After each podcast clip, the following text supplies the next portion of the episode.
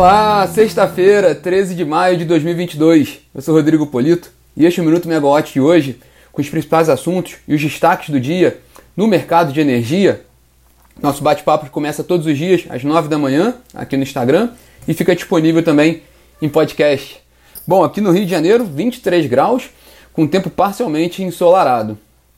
Bom, depois dessa semana agitada, eu chamo atenção aqui no nosso bate-papo hoje para dois pontos que ganharam definitivamente o espaço na agenda do setor elétrico, do setor de energia como um todo. A partir de agora, né? As tarifas de energia e as privatizações. Né? No caso das tarifas, tem ganhado corpo um movimento no Congresso para frear os reajustes tarifários da ANEEL nesse ano, que é um ano eleitoral. Os reajustes, embora necessários e totalmente de acordo com o marco regulatório do setor, eles trazem danos né, eleitorais, tanto para o governo quanto os parlamentares atuais.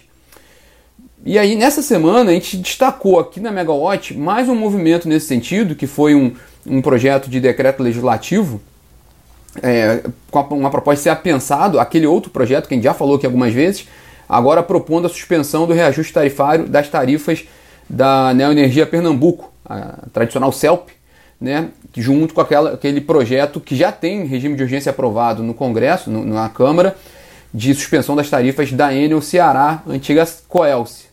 E hoje o jornal Estado de São Paulo traz uma informação importante também, uma matéria sobre uma preocupação e articulação no Congresso para encontrar uma solução para os reajustes antes da ANEEL aprová-los. Né? A preocupação maior, de acordo com essa reportagem do Estado de São Paulo, são os reajustes da CEMIG, aqui no final desse mês, e da Enel São Paulo, antiga Eletropaulo, no final, no final de junho. Né? Então haveria uma preocupação grande dos parlamentares de se movimentarem rapidamente para que essa solução seja decidida antes de chegar nessas datas, porque são já seria, seria aprovado o reajuste, né, e vem um reajuste elevado, como a gente tem visto os reajustes normais, e também refletindo tudo o que aconteceu no, no setor ao longo do, dos últimos meses, né, do, do, ano passado, então é esperado reajustes mais elevados, faz parte, e há essa preocupação agora, porque Minas e São Paulo são dois, dois estados importantes em termos eleitorais também. É, a questão é que isso é um problema muito maior do que se pensava, porque como se falar na modernização do setor elétrico, que está sendo discutido agora, né, o PL 414, tendo um risco enorme de judicialização batendo a porta. Né? E isso também é uma preocupação com relação à Eletrobras, porque isso já a gente também tem reportagens trazendo preocupação com relação a essas incertezas que podem atrapalhar ali os investidores no processo de capitalização da, da Eletrobras, que pode resultar na privatização da empresa. Então é um, é um, é um fator ali de, conturbado que pode atrapalhar essa agenda de abertura do mercado de energia do país. Porque, por falar em privatização, o tema que subiu de fato mesmo degraus ali de importância na, agência do, na agenda energética do governo foi esse, esse avanço de marcha né, que o ministro Adolfo Saxida deu logo no seu primeiro dia, primeiro, segundo dia, né, na, na pasta, que foi propor a inclusão do, da PPSA no Plano Nacional de Desestatização e também solicitar estudos né, perdão, para a privatização da Petrobras. A gente acompanhou muito essa semana essa movimentação do Saxida. A, po a postura dele é totalmente coerente com a agenda econômica do governo. Né? Ele é também um técnico da, da vinha da pasta do, do Paulo Guedes, ministro da Economia, se reuniram logo no, no primeiro dia de trabalho. Né? E de fato essa agenda econômica do governo ela é declaradamente assim e desde o início, né, ela é coerente nesse sentido de privatizações e de preços de mercado. Né? Mas aí, se falamos de preços de mercado, a gente já vê um contrassenso, porque com preços de mercado pressupõe-se que não haja intervenção. E o que está sendo discutido no Congresso hoje, com relação às tarifas de energia, muitos agentes do setor colocam isso, é um, um risco de intervenção no setor.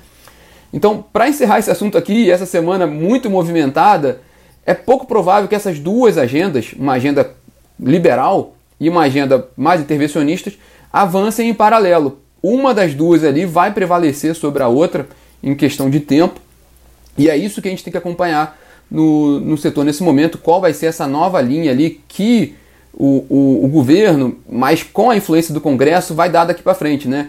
é, que se for só o braço do governo, e essa agenda liberal pode ser um caminho, mas também há essa questão mais preocupada com a questão da, da inflação. A gente falou essa semana aqui sobre o IPCA, então isso também pode atrapalhar essa agenda liberal. O fato é, sem fazer nenhuma, sem fazer nenhum julgamento, é que são duas agendas tecnicamente bem distintas e que é difícil delas conversarem entre si. Então é, é, é possível esperar que uma se sobressaia sobre a outra, né?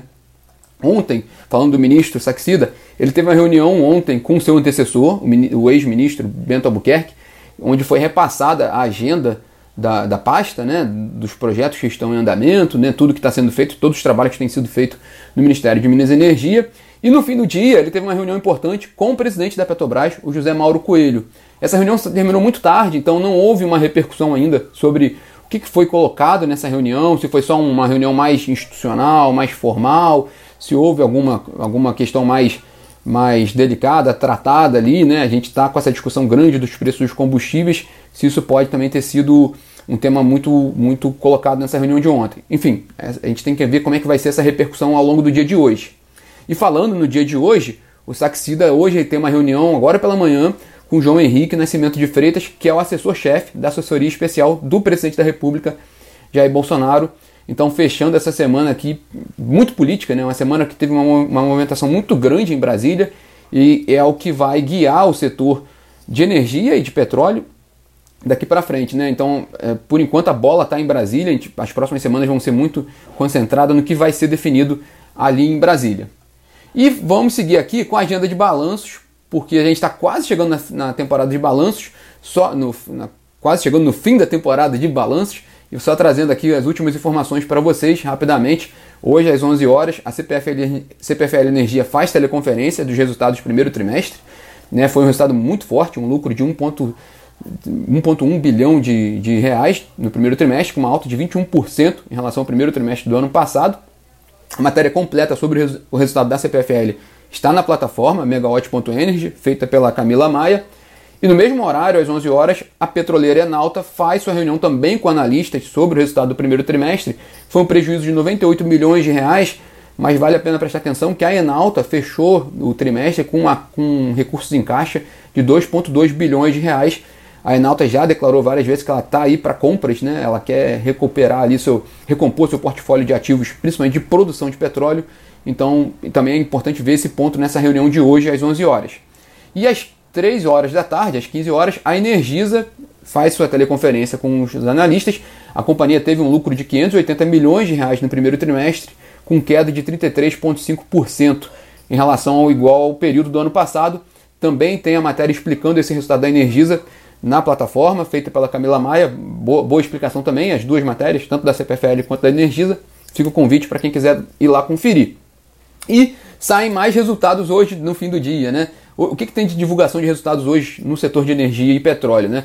A CEMIG divulga seus números hoje, a Auren, né, a antiga CESP, também divulga seus, seus resultados hoje, e a Celesc de Santa Catarina. Na área de distribuição de combustíveis, tem os resultados da Raizen e também do Grupo Cosan. Então são os principais números ali do setor que devem sair hoje. Para fechar nosso bate-papo, lembrando que no fim de semana, especialmente no domingo, né, começa o, o, Seminário Nacional de Produção e Transmissão de Energia Elétrica, o SNPTE, né? Começa no domingo, tem aquela abertura oficial, mas ele dura a semana toda, né? Semana que vem toda. É um evento importante da área técnica, né? Talvez o principal evento técnico de geração e transmissão de energia do país, é, da, da indústria, né? Que se discute muitas questões específicas do setor, né? Mas também tem uma, tem uma agenda macro, enfim, fica, fica o aviso desse importante evento que ocorre aqui no Rio de Janeiro né? A edição desse ano ocorre aqui no Rio de Janeiro, começando nesse domingo. Bom, pessoal, esse é o destaque, né? A agenda dessa sexta-feira, fechando uma semana muito conturbada, muito movimentada, e vamos esperar os próximos capítulos na semana que vem. Tenham todos um ótimo final de semana. Até segunda-feira. 娇娇